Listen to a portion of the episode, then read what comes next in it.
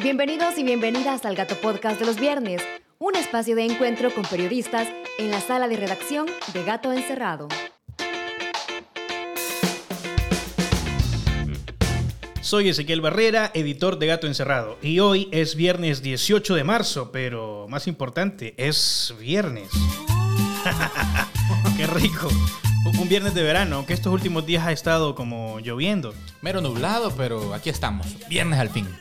Bueno, este día, como siempre, te contamos lo más destacado de la semana. Y por si no pudiste leerlo o por si no pudiste ver nuestras redes sociales, aquí estamos también en Spotify o en cualquier plataforma que sea tu favorita para escuchar podcasts. Yo soy Eric y esta semana tenemos bastante que contarte. Todo para que no te quedes sin saber lo más importante de los últimos días y que puedas entender, que puedas decidir y que puedas opinar sobre el acontecer nacional.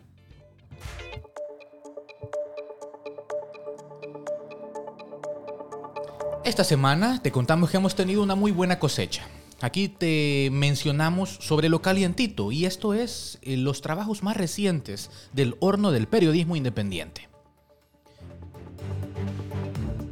Iniciamos con eh, comentándote que las cuentas de WhatsApp e Instagram de mujeres feministas fueron robadas y luego ellas fueron amenazadas por denunciar en redes sociales un video en el que se ve al personaje llamado Jake, músico y TikToker salvadoreño, cometer, ojo con esto, apología de la difusión de imágenes íntimas de mujeres sin su consentimiento, delito por el cual se contemplan en nuestra legislación hasta 16 años dentro de las colectivas feministas que denuncian... 16 años de prisión. Claro, 16 años de prisión, correcto, sí, no es vacación, ¿verdad?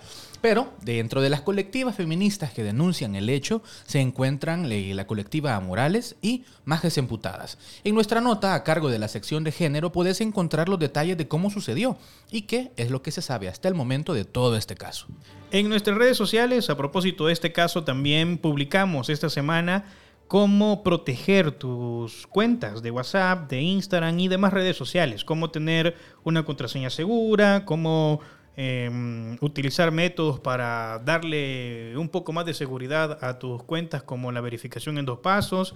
Así que date una vuelta por nuestro Instagram que ahí puedes encontrar eh, una serie de recomendaciones que hicimos con el equipo de Gato Encerrado para que puedas cuidar tus redes sociales en estos tiempos de de machismo, misoginia, amenazas, odio. Claro, y en donde las redes sociales y sobre todo el entorno digital se vuelve eh, un espacio en el que podemos las personas estar vulnerables.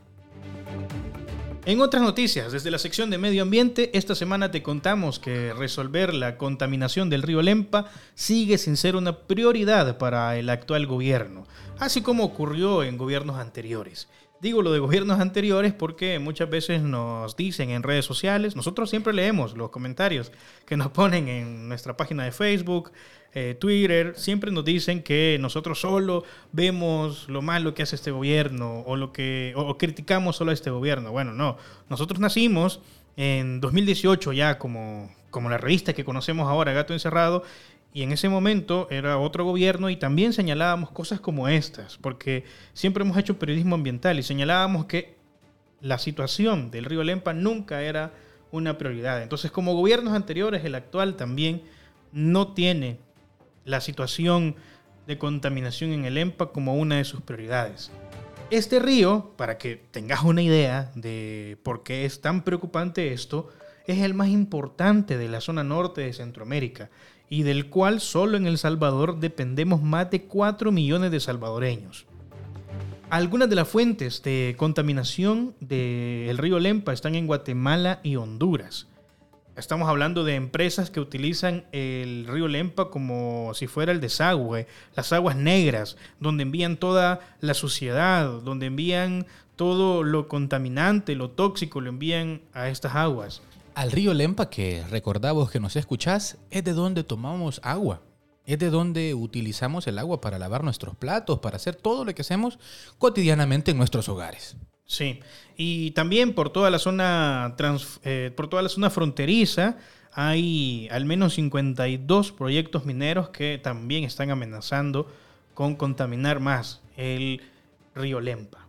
Así que si vos querés conocer más un poco de esta problemática, entra a gatoencerrado.news y ahí puedes encontrar especiales que hemos publicado, hemos publicado notas a lo largo de estos años que hemos estado cubriendo la situación en el río, pero también puedes encontrar un video que hemos publicado recientemente con tomas de nuestro gato volador, el dron que enviamos sobre algunos puntos del río Lempa para explicarte la situación de contaminación del río Lempa. Además de esto, Gato Encerrado, junto a El Faro y la Asociación de Periodistas del Salvador, participó en una audiencia ante la Corte Interamericana de Derechos Humanos y, eh, bueno, esto a raíz del uso de Pegasus para espiar a periodistas, activistas, ciudadanos y políticos en El Salvador. En la audiencia, la Fiscalía General de la República asumió un rol de básicamente vocera del gobierno de Bukele, asegurando que el Estado no ha sido el responsable del hackeo de los celulares de periodistas y que incluso hubo funcionarios públicos que también han sido víctimas. Esto es interesante que lo mencionas, o sea, la Fiscalía utilizó un rol, o jugó, mejor dicho, un rol como de vocera y adelantó o hizo afirmaciones sin haber terminado la investigación correspondiente del caso. Dijo así, literalmente, que el gobierno no está espiando, no está persiguiendo a periodistas. Bueno, no sé cómo es que se atreven a decirlo si ni siquiera ha terminado la investigación. De hecho, ni siquiera ha llamado a las personas afectadas con esto, porque aquí en la redacción de Gato Encerrado habemos tres periodistas que hemos comprobado, gracias al apoyo de Citizen Lab y de Access Now, hemos comprobado el espionaje y la fiscalía no nos ha pedido mm, ningún tipo de información, no ha hablado con nosotros de nada. Y dos puntos importantes. Estos son los periodistas de Gato Encerrado que lograron saberlo gracias al, de alguna manera, al sistema operativo que lo hacía un poco más fácil, ¿verdad, Ezequiel? El, usar Apple. iOS, sí, Apple, claro. los iPhone, pues. Entonces, pensemos en las personas que utilizan Android. En Gato Encerrado, para que tengan una idea, exacto. En Gato Encerrado, para que tengan una idea, somos eh, un equipo de 19 personas. Correcto. Y la mayoría de esas personas utilizan Android. Solo tres utilizamos iPhone.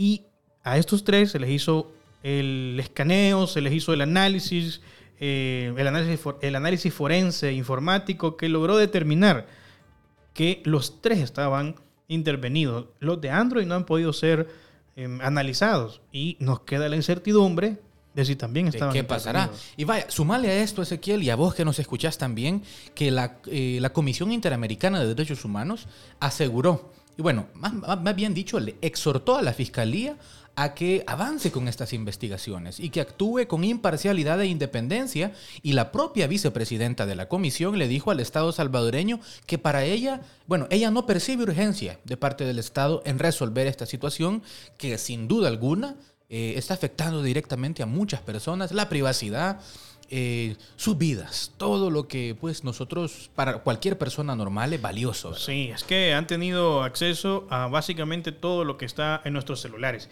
Me gustaría entonces que escuchemos un poco de lo que sucedió en la audiencia de este miércoles ante la CIDH.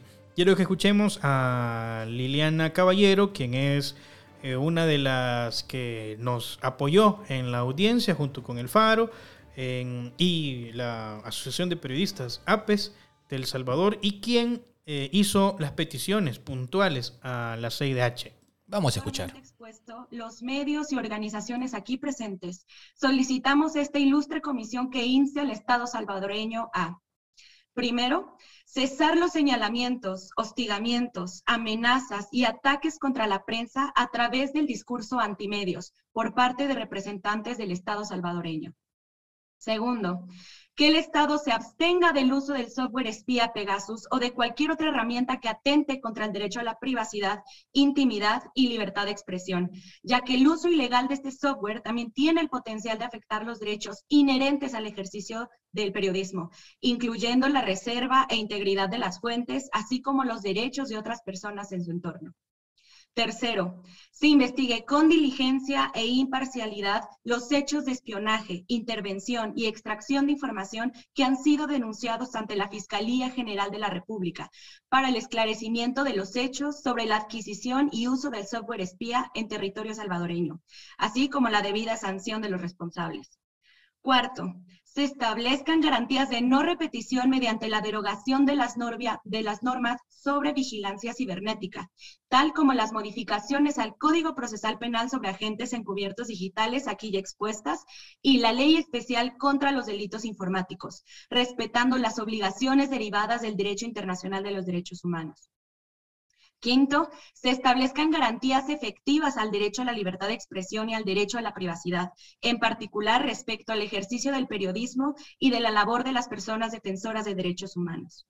Para concluir, las organizaciones y medios presentes hacemos un llamado a que se otorguen las garantías pertinentes y no haya represalias por parte del Estado salvadoreño y terceros contra periodistas y defensores de derechos humanos que aquí se encuentran, así como sus familiares y o medios de información. Esto... Bueno, ahí escuchábamos a Liliana Caballero, quien eh, fue la encargada de pedirle a la Comisión Interamericana de Derechos Humanos que exhortara básicamente al gobierno de El Salvador, al Estado en general, a que primero investigue y luego eh, también brinde seguridad a los periodistas y que genere condiciones para que en El Salvador se pueda ejercer el periodismo y la libertad de expresión. Vamos a cambiar un poquito de tema y esta semana también publicamos en Gato Encerrado eh, una crónica, un relato del periodista David Penado, quien se fue a dar todo el recorrido de la Ruta 42, que actualmente está administrada por el gobierno de Nayib Bukele, luego de arrebatarle las unidades de transporte al empresario Catalino Miranda por supuestamente em, aumentar la tarifa del pasaje y agredir a policías, resistirse al arresto. Eh, a él se lo llevaron y justamente hoy viernes ha estado en, en, en la audiencia para saber cómo va a continuar su proceso. Si no te enteraste de lo que sucedió, bueno, este es un audio que David Penado tomó, captó, cuando se fue a dar el recorrido para escribir la crónica que está en el sitio web gatoencerrado.news. Por si no te enteraste, la ruta fue intervenida y puesta a operar con militares y nuevos motoristas eh, contratados de forma express y que ni siquiera sabían el recorrido.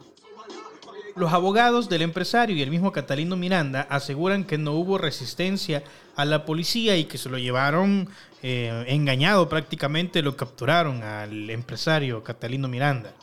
Aseguran que nunca hubo tal resistencia que, dicen los, los, policías y el gobierno.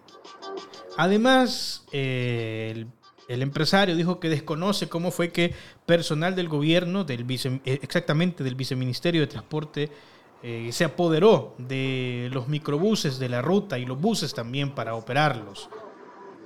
El ministro de Obras Públicas, Romeo Herrera, quien, quien por cierto se quiere parecer bastante al presidente Bukele, no sé si lo han visto, no sé si lo han visto vos, ya, Eric. Ya cada vez es un poquito más evidente. Sí, se quiere parecer demasiado, hablando y haciendo gestos igualitos al presidente eh, él fue al punto, a la terminal de los microbuses y explicó que ahora, controlado por el gobierno, la situación en los microbuses es diferente. Escuchemos algunas de las declaraciones que dio el ministro esta semana se trabajó el día de ayer, domingo se estuvo trabajando el día de hoy también para poder movilizar a todas las personas. Incluso ustedes pueden ir a ver los buses en este momento, los buses y microbuses eh, que se tienen a disposición en este momento y, y, pues ustedes pueden ver a todos los pasajeros que están sentados, es decir, uno incluso puede ver eh, otro tipo de unidades, otra ruta de transporte y puede ver en algunos casos, lamentablemente, aglomeración de pasajeros. Incluso eh, la policía y los gestores, inspectores de tránsito han estado pendientes para poder evitar este tipo de aglomeraciones. Pero además de eso, pues en el caso de las unidades que está eh, movilizando y dando el servicio al gobierno, pues esto no... Bueno, eso es lo que dice el ministro, pero en la crónica que hizo Penado, lo que se ve es otra realidad. Así que los invitamos a que vayan a esta crónica que está publicada en gatoencerrado.news. Y además, entre otras cosas, esta semana el empresario Enrique Raiz recibió sobreseimiento en un caso en que se le acusaba por estafa. Ante esto, la Fiscalía General de la República no presentó apelaciones, es decir, que no vieron ningún problema o no tenían más evidencia para evitar que el empresario quedara libre de toda acusación por el caso. O eso es lo que dicen. Ah, claro, yo la verdad creo que en este caso sí que hay gato encerrado. Hay gato encerrado. Bueno, Definitivamente. Y bueno, hablando siempre de, esos casos polémicos en los que hay, caso, hay gato encerrado, esta semana también tuvimos una sentencia, ¿verdad? Que Ezequiel, yo te comento. Esto podría ser histórico, ¿sabes? Pero a la luz de otro tipo de omisiones por parte del sistema judicial, eh, sigue apareciendo una medida más propagandística para que la gente diga, adiós, guarde, ¿verdad? enjuiciaron o quieren enjuiciar a Cristiani. Eh, hablamos de la decisión que tomó el Juzgado Tercero de Paz de San Salvador, que decretó detención provisional contra el expresidente Alfredo Cristiani. Esto en el marco de, eh, del caso de la masacre de la UCA, en la que seis, eh, seis sacerdotes jesuitas y sus colaboradoras fueron brutalmente asesinados. Sumado a esto, el juzgado decretó que para los generales retirados como Rafael Bustillo, Carlos Camilo Hernández, entre otros, sería suficiente con emitir medidas sustitutivas a la detención, o sea, que no los van a meter presos durante el proceso de investigación, a diferencia de Cristiani, que bueno, dicho sea de paso, esto es bien importante, ya se fue del país. ¿Verdad? A pesar de que hayan decretado esta detención provisional y por esto mencionamos que parece más una medida propagandística, Cristiani se fue hace días. Eh, en sus redes sociales, tanto él como miembros de su familia han estado posteando que ya están por aquellos rumbos, en Europa, en Italia, y que bueno, se fueron porque para ellos no existe la justicia imparcial y equitativa dentro del Salvador. En otras noticias, nos preocupa bastante lo que sucedió en la Universidad del Salvador. Bueno, no exactamente la Universidad del Salvador, sino que con una estudiante de la Universidad Claro. del Salvador. Se trata de una estudiante que era aspirante al doctorado en medicina de la Universidad del Salvador, que esta semana, comenzamos esta semana sabiendo que eh, se quitó la vida. Actualmente no existe información oficial o más concreta del caso, solamente la confirmación que hizo la Universidad del Salvador a través de una esquela en la que decía que lamentaba el fallecimiento de esta estudiante. En sus redes sociales, específicamente en Twitter, este estudiante expresó durante varias ocasiones mensajes en los que decía que estaba deprimida, que necesitaba ayuda, pero aparentemente nadie le escuchó. Es necesario recordar que justamente por este caso el gremio médico y estudiantil de medicina siempre ha señalado los malos tratos de sus catedráticos y también de los doctores y el ambiente en los hospitales que tienen que vivir esos turnos tan extenuantes, largos y además con jefaturas que los explotan. Claro, yo- sabes, yo creo que todos hemos tenido eh, a alguien, bueno, si hemos conocido a alguien que estudió medicina que tiene de esas anécdotas, ¿sabes? En las que se les ha tratado mal, se les ha denigrado y, y lejos de valorar su participación como estudiante, que si bien es formativa, aporta, se les trata muy mal, ¿no? Y no tiene sentido pedagógico eso. ¿no? Claro, en absoluto. No, no, de, de eso- pedagógico no tiene nada. No, no, para nada. Bueno, ante esta situación, asociaciones de estudiantes junto a la Defensoría de los Derechos de los Estudiantes de la Universidad del Salvador se pronunciaron y expresaron descontento en una protesta que hicieron el miércoles de esta semana por la falta de respeto a los derechos de los estudiantes. Además, también se pronunciaron en las redes sociales, sobre todo en Twitter, con el hashtag no al maltrato en medicina buscando con esto visibilizar la situación para que las autoridades tomen acciones en el asunto. Y bueno, pasando a otro ministerio de este flameante gobierno, esta semana en el Ministerio de Educación, a cargo del recién nombrado ministro interino Mauricio Pineda, juramentó a un nuevo grupo de directores departamentales. En el sitio web del ministerio no, se- no existe explicación alguna más allá de los nombres de los nuevos directores. Y en Twitter ellos se han limitado a decir eh, lo típico, ¿no? A partir de ahora el país cuenta con nuevos directores, eh, se suman al trabajo en el territorio con la misión de garantizar derecho a la educación, lo que ustedes ya saben y han visto con casi cada nombramiento. Pero acá en Gato Encerrado nos preguntamos, bueno, es que cada nombramiento realizado por el gobierno va a ser un a partir de ahora. ¿No se supone que en el caso del Ministerio de Educación este gran cambio se dio con el nombramiento de la ex ministra, ahora Carla Hananía? Bueno, Vamos a seguir esperando realmente estos grandes cambios, a ver cuál de todos a los la educación. Claro, cuál Que de- es un gran problema que todavía tiene este país. Debemos resolver esta, esta educación precaria que hemos tenido. No hablo solamente de la infraestructura, hablo de La calidad. la calidad de educación. Claro, claro. Entonces, bueno, vamos a ver, Ezequiel, cuál de todos estos cambios nos trae por fin, bueno, cuál de todos estos nombramientos nos trae por fin el gran cambio. Y continuamos. eh, esta es una noticia que nos pone muy contentos en la redacción de Gato Encerrado y es que esta semana la red de Concavis Trans notificó, eh, bueno, para que quienes no, quienes no lo saben, Concavis Trans es una organización que se dedica a velar por los derechos de las personas trans. Ellos notificaron que finalmente el Estado salvadoreño empieza a reconocer con un primer paso la identidad de las personas trans. Ejemplo de esto ha sido que la directora de la organización que vela por los derechos humanos de las personas trans, Bianca Gabriela Rodríguez Figueroa, fue reconocida con su propio nombre legalmente en todos sus documentos personales y oficiales. Un gran paso. Felicidades. En otras noticias, te comentamos que esta semana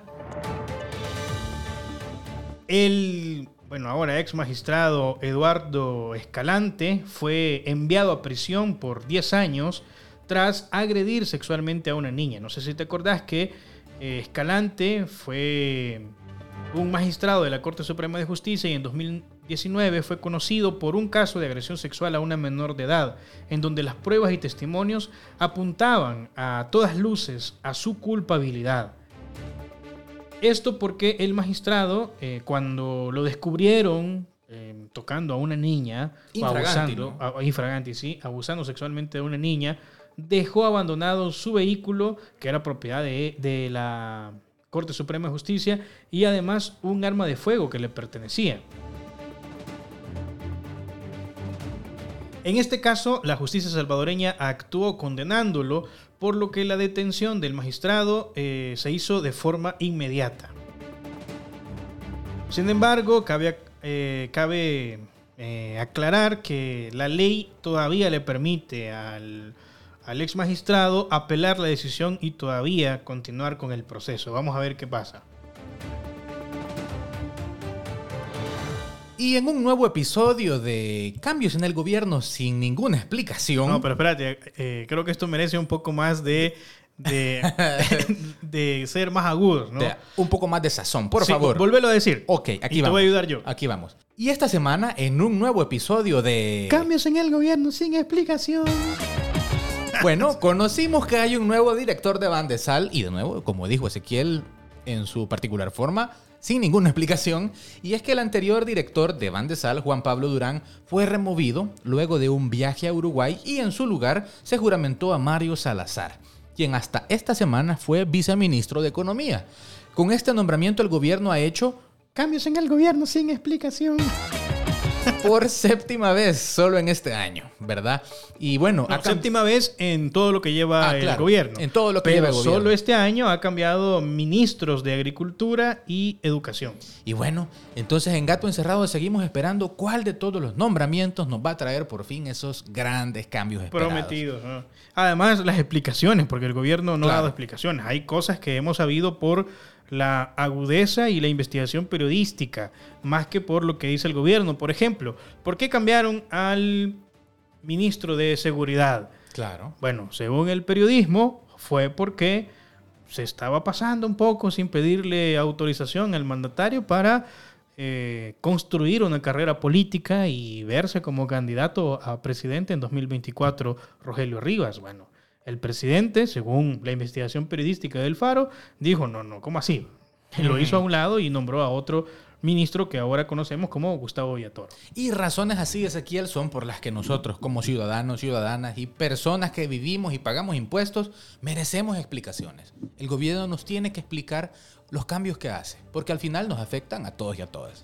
Bueno, este ha sido un resumen de lo más importante de lo que ha sucedido esta semana. Han sucedido varias cosas, pero aquí te hicimos un resumen y para que puedas escucharlo tranquilo ahí donde estás. No sé si nos vas escuchando en tu vehículo o si lo Lavan- haces lavando, platos, haciendo Sí. oficio de la casa, como O ya todos nos tranquilo toca. en la noche de viernes, ¿va? Cabal. Lo bueno, lo malo y lo feo. La sección en donde te contamos qué sucedió esta semana y cómo lo vivimos en la redacción.